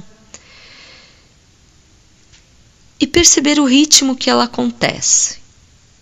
Se fizermos isso e conseguirmos e conseguirmos cadenciá-la um pouco mais lentamente e profundamente, de maneira natural, vamos obter uma característica essencial do ar. O ar é o elemento que oferece leveza. Leveza a nossos movimentos do nosso corpo físico e da nossa mente. Quando respiramos sem obstrução, sem pressa e um pouco mais profundamente, os nossos pensamentos ficam mais claros e conseguimos expressar melhor nossas ideias, sentimentos, vontades, tomar as decisões de maneira mais adequada. Percebemos melhor o que acontece ao nosso redor, percebemos pelo olhar mesmo e percebemos na clareza da mente. Isso nos auxilia no reconhecimento de nossas emoções, sentimentos e na fluidez de nosso corpo físico, como andamos, no equilíbrio que nós conduzimos o nosso caminhar, os nossos gestos. A fluidez do corpo, dos movimentos, nos oferece autonomia. Através dos movimentos do nosso corpo, nós nos sentimos mais seguros, mais estáveis. E assim também nos fortalecemos na nossa confiança, na nossa segurança pessoal. Então, convido vocês a fazerem esse simples gesto, mas essencial para a nossa vida, de uma maneira mais consciente. No decorrer do dia, pare durante três ou cinco minutos e faça uma respiração mais a, com mais atenção. Se você estiver de pé, sentado ou deitado, deixe o peito livre e respire algumas vezes. Você toma água todo dia, você escova os dentes, você é, toma banho. Então, torne da sua respiração um ato consciente todo dia. Talvez não no decorrer de todo o dia, mas em algum momento do dia respire mais conscientemente. A pessoa que conseguir fazer isso uma vez ao dia, em questão de um mês, sentirá uma grande diferença na sua forma física e na sua condição mental. Observe, as plantas precisam de oxigênio, precisam da terra e precisam da água para crescer, germinar, se alimentar, produzir e nos oferecer toda a riqueza delas para contribuir com a existência humana. Nós também precisamos do ar, do oxigênio para viver. Precisamos da terra para nos nutrir, nosso corpo, nos movimentar. Precisamos da água para fazer com que nosso corpo se movimente, não fique rígido. Estamos vendo como a harmonia dos elementos se refletem em nosso corpo e como eles são de fundamental importância para o nosso cuidado, para o cuidado da nossa saúde e, consequentemente, para o cuidado da nossa existência, seja a nossa existência individual, seja a nossa existência de grupo. Então, Vamos respirar com um pouco mais de consciência é, nas próximas horas agora que seguem, junto ao programa, com uma boa música e continuando esse bom bate-papo com os demais convidados. Um grande abraço a vocês, com muito carinho e uma respiração bem profunda e gostosa. Bom final de semana a todos. Gratidão, Etna, né? Grande Etna, querida Etna, que está sempre com a gente, né? Aqui participando do nosso programa. Na verdade, já faz parte aqui do nosso programa. A gente agradece demais, né? A colaboração dela, está sempre à disposição, né? Aqui a colaborar com a gente, né, Érica? É sim, a gente fica muito feliz quando a Etna vem com a participação. A gente já falou até a suavidade da é, voz, né? Isso assim, certeza. assim já vai acalmando um pouquinho, né? Isso é muito bom. E vamos dar continuidade. Dando continuidade aqui o nosso programa, agora a, a fala da Flávia Mendonça, ela que é engenheira florestal, integrante do projeto Raízes da Cura da Universidade Federal do Cariri, né? O UFC, ela já teve aqui no. O projeto. Ah, é verdade, o projeto já, já, já teve aqui. E ela vai falar sobre a educação popular em saúde e preparo de medicamentos caseiros. Vamos ouvir a fala da Flávia aqui no nosso programa. Seja muito bem-vinda, muito boa tarde, Flávia. Boa tarde, queridos ouvintes da Rádio Literária Carrapato. Eu sou a Flávia Mendonça voluntária do projeto Raízes da Cura, da Universidade Federal do Cariri. nós do projeto fomos convidados, né, para participar do programa Minuto Mais Saúde.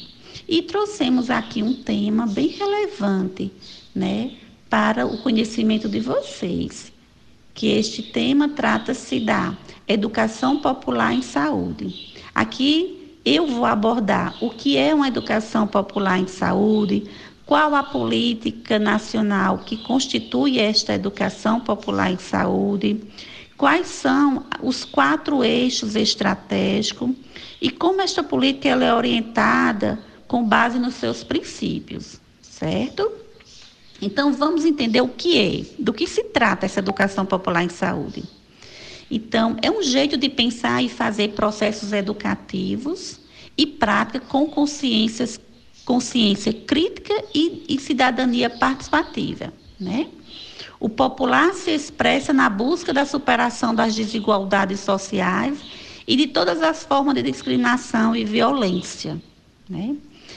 A educação popular em saúde busca a construção compartilhada. Né? E esta construção é uma de suas marcas, sendo que busca o quê?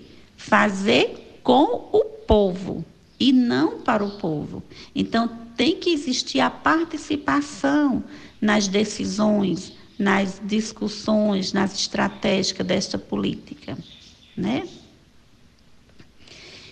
A educação popular ela foi constituída pela Política Nacional de Educação Popular em Saúde, publicada em 19 de novembro de 2003. Propõe esta lei metodologias e tecnologia para o fortalecimento do Sistema Único de Saúde, que é o SUS contribuindo com a participação popular, a gestão participativa, o controle social, o cuidado, a formação e as práticas educativas em saúde. É uma prática né, direcionada para a promoção, a proteção e a recuperação da saúde a partir do diálogo entre diversidade de saberes, valorizando os saberes populares a ancestralidade, a produção de conhecimento e a inserção destes conhecimentos, destes saberes, né, dentro do SUS. As práticas e as metodologias da educação popular em saúde possibilitam o encontro entre trabalhadores e usuários, o encontro ainda entre as equipes de saúde e os espaços das práticas populares de cuidado entre o cotidiano dos conselhos e dos movimentos populares, ressignificando saberes e práticas, né?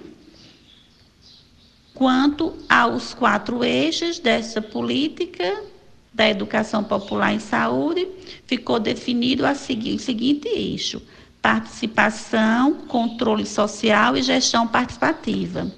Segundo, formação, comunicação e produção de conhecimento cuidado em saúde e intersetorialidade e diálogos multiculturais.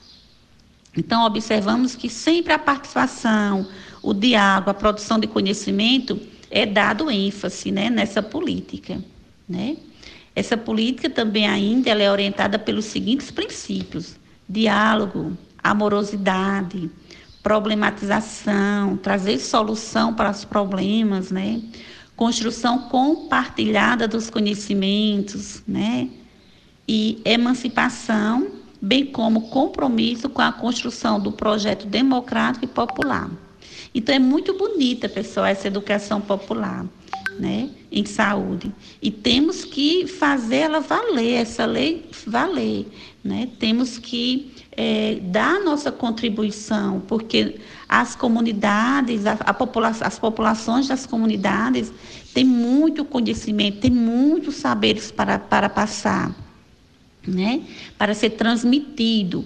Né? E aí esses conhecimentos eles têm que vir em encontros com o conhecimento científico para validar, né? E para que o, a validação nos dê segurança e eficácia para o uso né, do, do nossos conhecimentos dentro, da, dentro do SUS, né, para que possamos né, é, ao indicar uma planta medicinal que a gente conhecia como vinha sendo feita pelos nossos avós, nossos, nossos pais, e encontro com a ciência, essa planta ela possa ser utilizada né, de forma adequada, também com muita segurança e muita eficiência e eficácia. Né?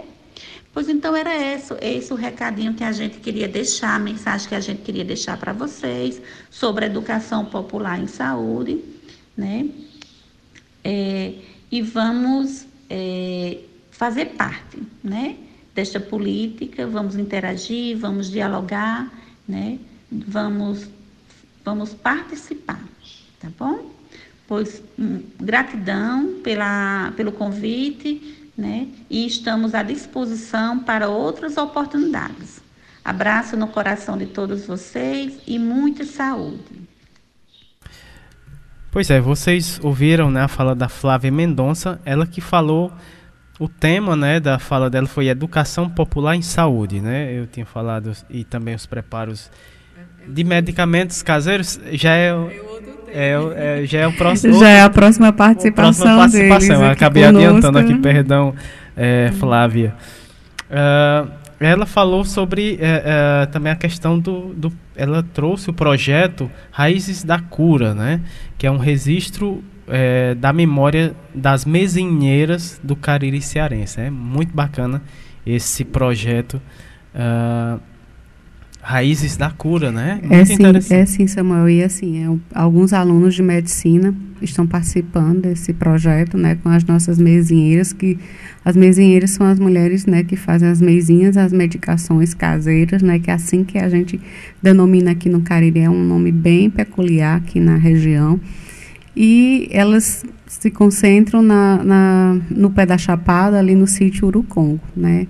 Já, também já participaram da nossa programação e quiser conhecer mais um pouquinho do, do projeto Raízes da Cura, eles têm Instagram, arroba Projeto Raízes da Cura, né? Uma série de publicações, algumas lives e algum conteúdo teórico sobre ervas e plantas, né? Exatamente, né? A gente agradece a participação, né, da Flávia, ela que vai participar é, novamente, né, aqui no nosso breve. programa em breve. É, Eric, eu registrando aqui a, a audiência aqui do Paulo Fuisca, um grande abraço, ele que está na escuta aqui do nosso programa. Uh, encerramos o segundo bloco, né? Encerrando o segundo bloco com música e vamos encerrar, claro, com música. É, essa próxima música é do Gabriel Pensador, né? O nome da música Linhas uhum. Tortas. Linda música.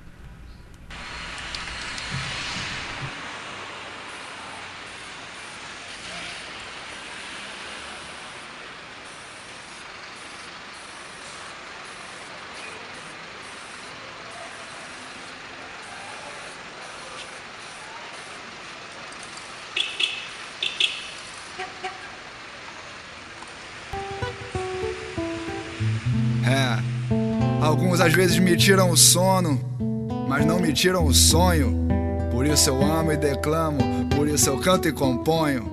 Não sou o dono do mundo, mas sou um filho do dono, do verdadeiro patrão, do verdadeiro patrono. E aí, Gabriel, desistiu do cachê?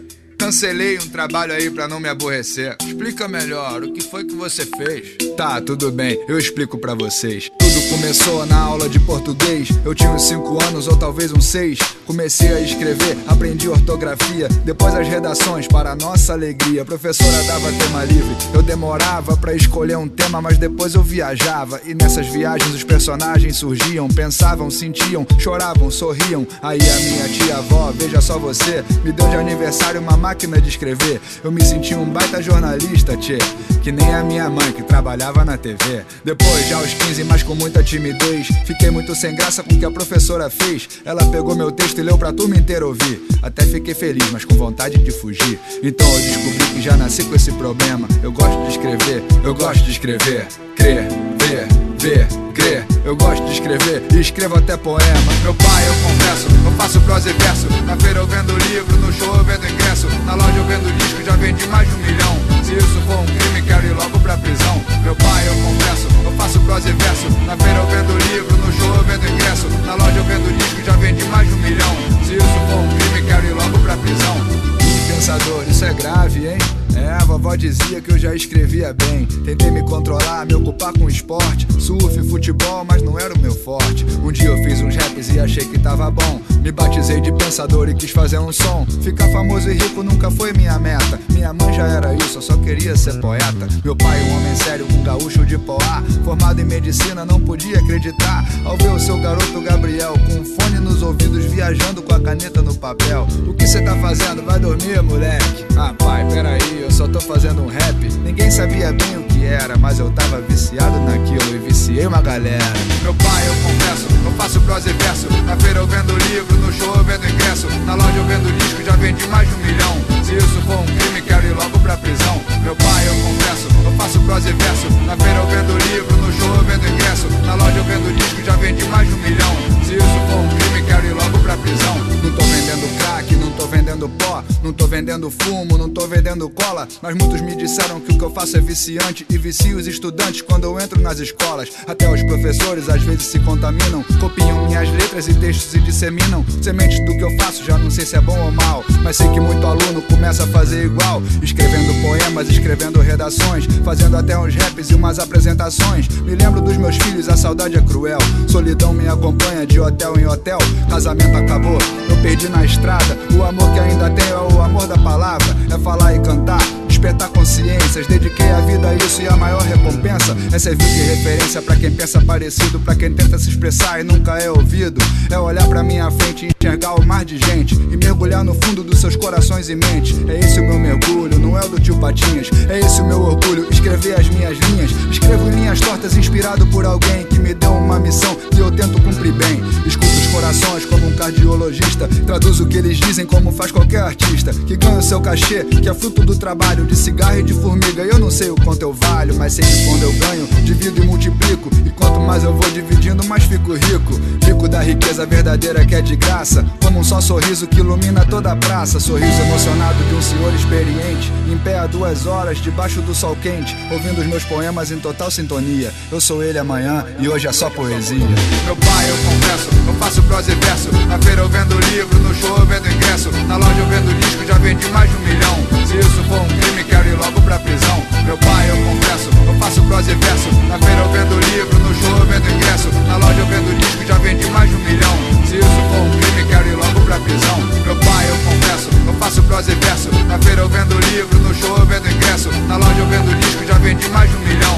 Se isso for um crime, quero ir logo pra prisão. Meu pai, eu confesso, eu faço prosa e verso. Na feira eu vendo livro, no show eu vendo ingresso. Na loja eu vendo disco, já vendi mais de um milhão. Se isso for um crime, quero ir logo pra prisão.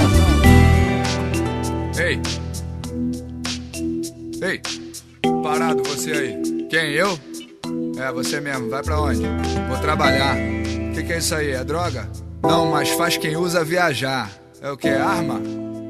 Não, mas faz quem usa ser mais forte. O que, que você vai fazer com isso? Eu vendo isso para quem tem o poder de compra dos que não podem comprar e ajudo a aplicar no povo, explico o modo de usar. Eu vendo livros, cara. É um bom negócio? Honesto e bom, pode crer. E a melhor parte é poder entregar sabendo que alguém vai ler. Tem gente que escreve por ego ou só pra fazer firula. O meu texto é simples, sincero. É tinta que sai da medula. Eu chuto as palavras pra fora e elas que vêm me buscar.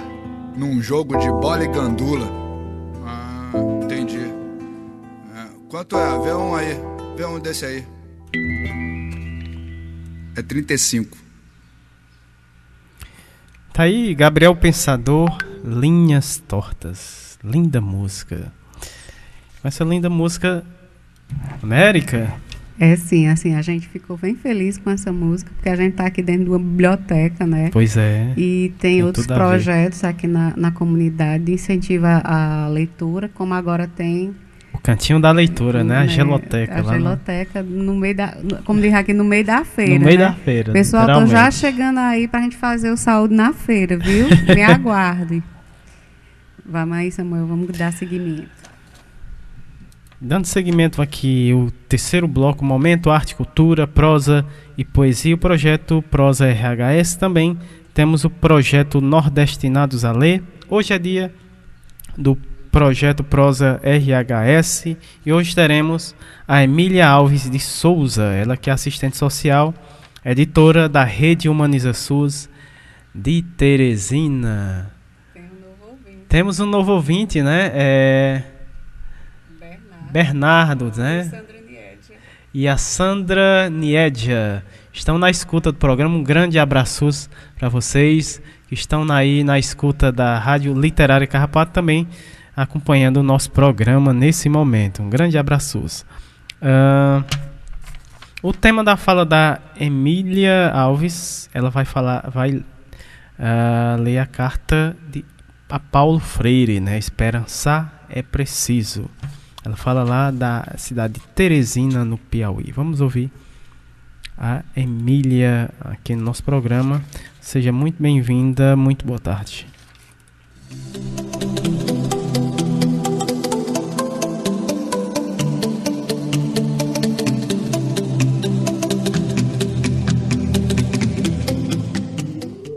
Bem-vindo à Rede Humaniza SUS. Mais conhecida como RHS, é a rede social dos trabalhadores, gestores e usuários do SUS, que atuam cotidianamente com o desejo de fazer um sistema único de saúde com equidade, acesso universal e cuidado integral à saúde. Boa tarde, Érica. Boa tarde, Samuel e ouvintes da Rádio Literária Carrapato. Eu sou Emília, assistente social trabalhadora do Hospital Infantil Lucido Portela, que é um hospital da Rede Sur de Teresina, e sou também editora da Rede Humaniza SUS. Estou aqui mais uma vez para compartilhar com vocês uma carta escrita por mim em homenagem aos 100 anos de Paulo Freire. Esta carta ela se encontra disponível no meu blog na Rede Humaniza SUS. Bom, vamos à leitura da carta. Prezado Paulo Freire, sem sombra de dúvida, um dos dias mais felizes da minha vida aconteceu em meados da década de 80, quando tive a oportunidade de assisti-lo numa palestra em Teresina com a abordagem da educação popular. Uma palestra que tinha como público-alvo os professores e os militantes dos movimentos sociais. Cheguei bem cedo no auditório do Denox, local da realização da palestra, com a intenção de sentar-me bem na frente para ficar bem próxima de você e não perder uma só palavra de sua explanação. Na realidade, queria ser a primeira da fila.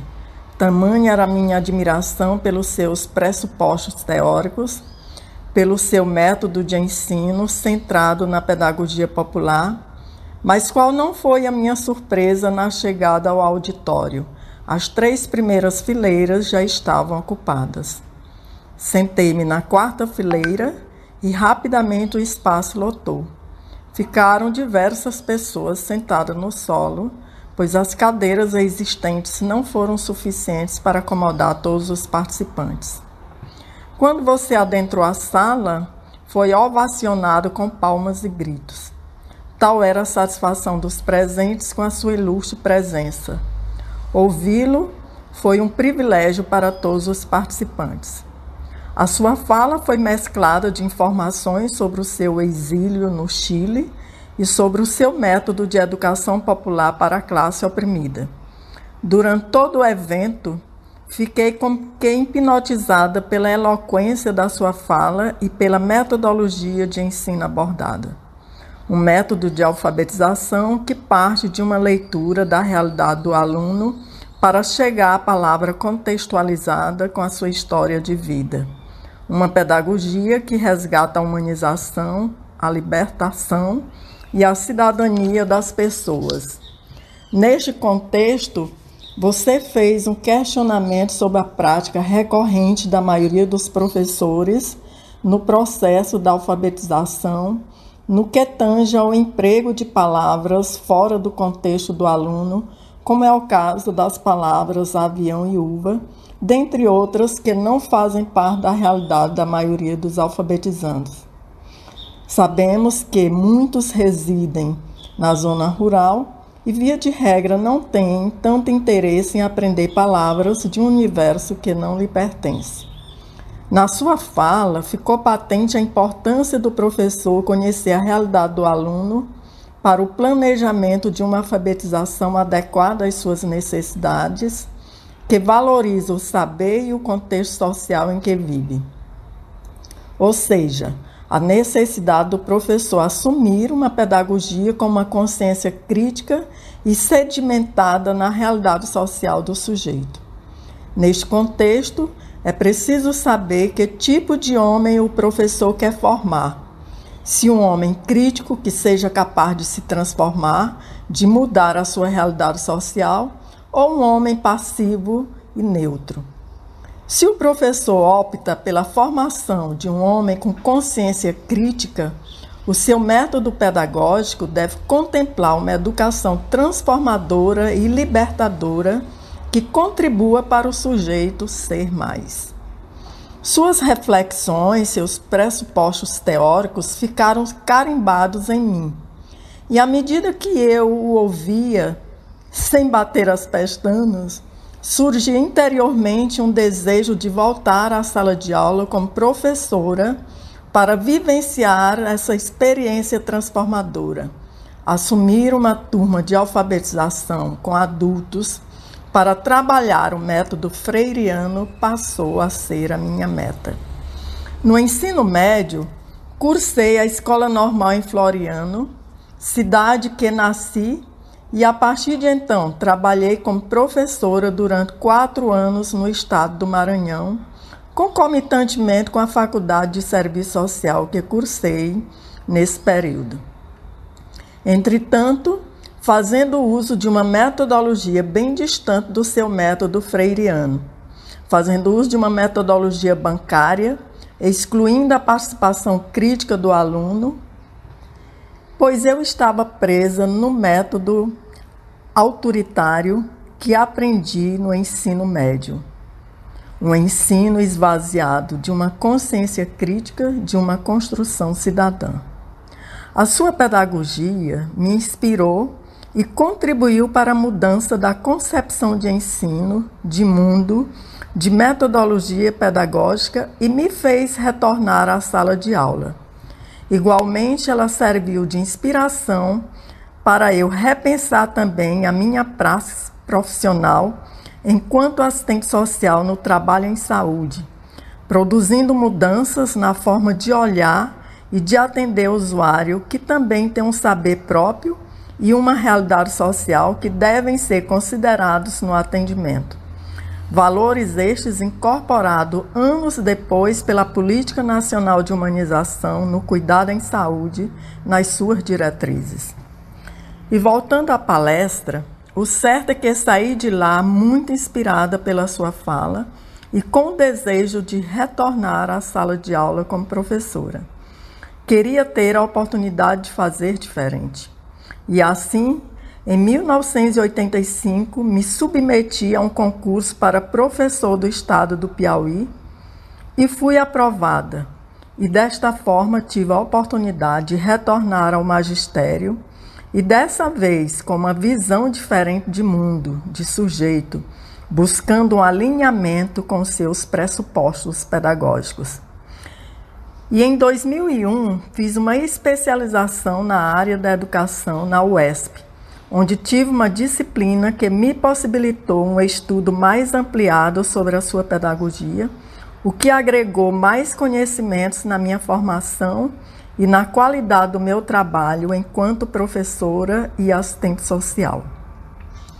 Vale ressaltar ainda a importância do seu legado na educação popular no território do SUS seus ensinamentos, ao longo destes anos, têm inspirado inúmeras iniciativas de educação em saúde que vêm sendo implementadas na saúde pública por este Brasil afora. A rede Humaniza SUS está recheada delas. Inspiradas nos seus ensinamentos que muito ajudaram na minha trajetória profissional, inspirada também no curso 100 anos de Paulo Freire que estou fazendo, deixo aqui este poema. Cem anos de Paulo Freire, esperançar é preciso.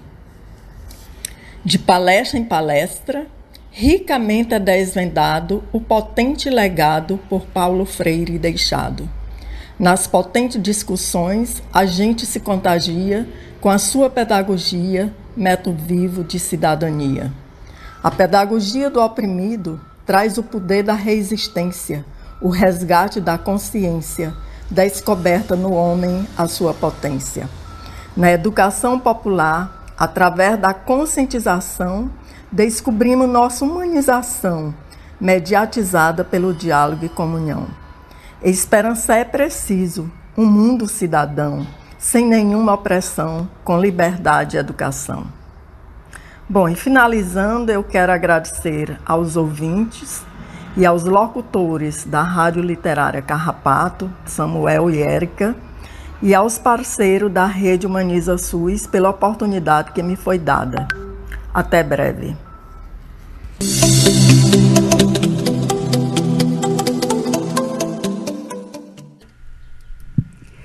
A gente é quem agradece, Emília, a sua participação, né? Já é de casa também, né? Já teve várias participações aqui dentro do projeto Prosa Rede, Rede HS, né? E vamos de abraços, amor? Vamos de abraços, né, Erika? Agradecendo né, a audiência, a colaboração de todos, né, os ouvintes que esteve com a gente. É, em especial abraços né, para os nossos ouvintes aqui da comunidade do Carrapato. Grande abraços estendendo a toda a comunidade e também as comunidades vizinhas. Em especial aos nossos feirantes né, que estão na escuta é, do nosso programa. E também os, os, feirantes que estão vindo de outras comunidades. É, exatamente. Né? As fuxiqueiras lá fuxiqueiras, da, da, do Baixio né, do das Palmeiras. Né? uh, a Cícera Edna, lá do sítio Coruja, né? A nossa querida Claudinha, ela já é carpatense, mas está residindo lá na Vila Gregório, né? Vila Gregório, uhum. né? Uh, dando procedimento aqui, né, os nossos abraços, é, um grande abraço para Patrícia Silva, Rede Humaniza SUS, né? Uh, pessoal da NEPS, MOP Sergipe, Movimento SUS nas ruas, é, um grande abraço para o professor Ricardo Cecim, a Lohane Solano, que em breve vai estar né, por aqui. Uh, um grande abraço para Graça Portela, uh, Fiocruz Rio. Também aproveitando mandar um, um, um abraço para o pessoal da Fiocruz Brasília. É sim, semana que vem temos uma participação do pessoal lá da Fiocruz Brasília. Que bacana. Uh, professor Sérgio Aragá, que grande abraços o pessoal da Rádio Paulo Freire, a Margarida Pereira, Dr. Olivandro, a Jaqueline Abrantes, grande abraços para Paula Érica, a Vanderleia Pulga, professor Alcindo Ferla também, grande abraço. Grande abraço para o nosso amigo, colega Ney Vital, né, que tem um programa nos domingos, as manhãs de domingos, né? Nosso querido Ney Vital, também colaborador aqui no nosso programa. A Keila Formiga. Tá já vindo aqui para feira. Eita, Keila, um grande abraço. É, o pessoal da UBS Multirão Cajazeiras na Paraíba, as ACS Sandro Honório, Edinalda, Kátia Gisélia, a, o Cícero e ao também as, a enfermeira Daiane, a técnica enfermagem a Dona do Carmo, auxiliar de serviços gerais a Dona Gorete e também a Leia, né? A cordelista Andréia, lá em Mossoró, né, Erika? Uh, também o professor Itamar Lages, que esteve com a gente hoje. É, já falei na Paulo Érica, né? A Regininha, né? Da Caritas Fortaleza. E os demais ouvintes, né? Que está, esteve com, conosco aqui no programa, agradecendo. E o, o novo ouvinte. É o né? novo ouvinte. É Bernardo. mais novo ouvinte aqui no nosso programa, o Bernardo, né? Também um grande abraço para Paulo Fuisca, também está na escuta do programa. Uh, agradecendo a participação, né, a colaboração dos nossos convidados de hoje. O Itamar Lages, professor Itamar Lages, a, a Aida Alves, também a Luciana Pereira de Souza, a querida Etna Thaís, a Flávia Mendonça e a Emília Alves de Souza. Esses foram os nossos convidados, colaboradores do programa de hoje. E a gente agradece mais, né, a esse carrapateado de hoje. Programa, primeiro programa do do mês de setembro, né, com esse belo tema Esperançar, Vida, Autonomia, Democracia e os ensinamentos do Paulo Freire, que está, é, que se vivo estivesse, né, iria comemorar 100 anos, né. É. A vamos... gente vamos, vamos agradecer e eu tô já indo para a feira. Me aguardo, pessoal. Daqui a pouco é a gravação do podcast Saúde na Feira. Uh, agradecendo a todos. Um bom fim de semana. Até o próximo sábado com mais Minuto Mais Saúde. E um grande abraço para todos. Vamos encerrar aqui com essa linda música do SUS e o tema, claro, do mês de setembro.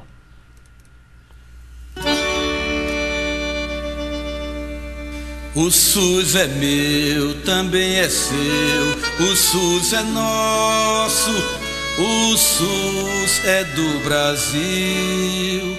O SUS é povo, como a festa de São João. No SUS ninguém mete a mão. Vamos embora, meu povo, que é hora de lutar. Quando tomar um remédio ou quando se alimente, sinta a presença do SUS, até no seu detergente. Na vigilância ou pesquisa, no controle da Anvisa, na vacina e a produção do nosso medicamento, SUS é quase 100% saúde e educação.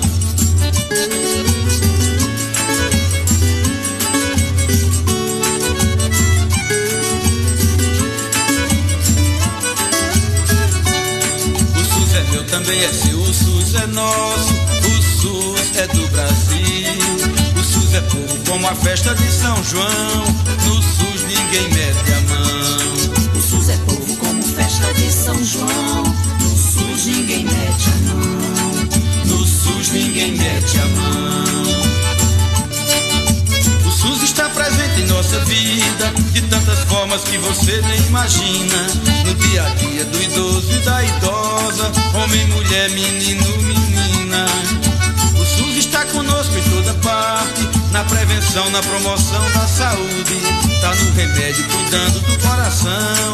No SUS ninguém mete a mão. Tá no remédio, cuidando do coração. No SUS ninguém mete a mão.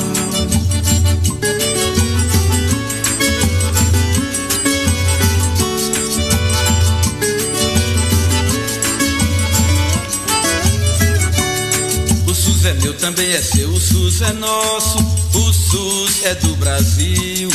O SUS é povo como festa de São João, no SUS ninguém mete a mão. O SUS é meu, também é seu, o SUS é nosso, o SUS é do Brasil. O SUS é povo como festa de São João, no SUS ninguém mete a mão. O SUS é povo como festa de São João, no SUS ninguém mete a mão ninguém mete a mão.